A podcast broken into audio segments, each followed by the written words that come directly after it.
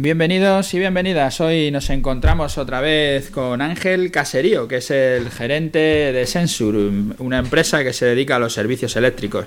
Hoy le vamos a preguntar un poco por todas las cosas que nos faltaron todavía de temas que tenemos pendientes de, los otros podcasts, de los otros programas que hemos hecho. Y dentro de este apartado de, las instalaciones eléctricas generales, eh, habláis de hacer también el tema de cableados estructurados, donde eh, entiendo que estaría la megafonía, la telefonía. Pues la telefonía, como entendemos, eh, como hemos entendido siempre, con a dos hilitos y tal, cada vez se usa menos.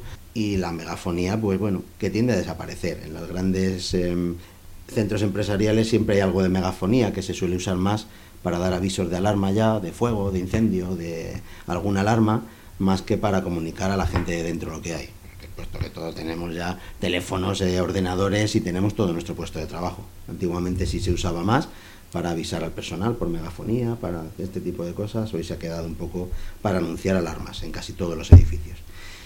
Ah, bueno, la telefonía se sigue usando como la conocemos. Eh, se tiende más a los cableados voz IP al final, que no deja de ser cableado estructurado. Pero bueno, algo se hace, algo se hace. Sobre todo la telefonía en sitios pequeños, en, viviendas, en sitios así, bueno, pues se usa un teléfono convencional, pero poco más. Cableado estructurado lo llamamos a todo el cableado que hay dentro de una instalación, el cableado de comunicaciones que hay dentro de una instalación, no el cableado eléctrico, sino simplemente el cableado pues esto, para comunicaciones, para voz, para datos. Y cuando hablamos de cable estructurado, que quiero que me lo expliques, habléis de cable eléctrico y de fibra óptica que podéis hacer canalizaciones subterráneas, redes de área local.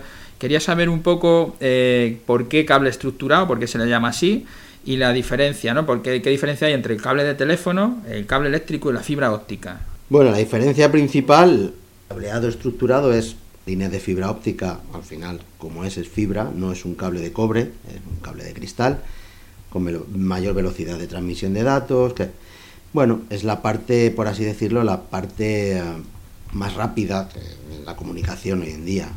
El cableado estructurado, dependiendo de qué hagamos, pueden ser de diferentes tipos, modelos, líneas Ethernet, cables de UTP, eh, bueno, mil cables que al final no dejan de ser cables de cobre, pares trenzados o no, pero cables de cobre.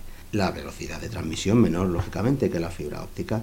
Se utiliza para comunicar servidores, PCs, con la fibra óptica, la, ¿tenéis posibilidad de instalación? ¿Cómo funciona un poco la fibra óptica? ¿Qué nos puedes contar?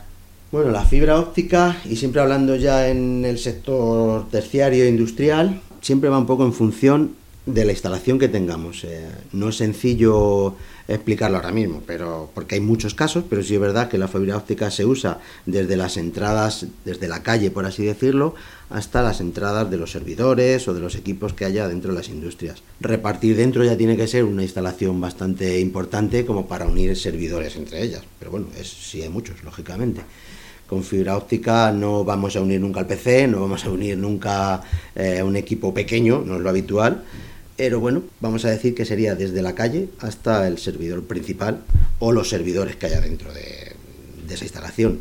A partir de ahí, cableado de cobre.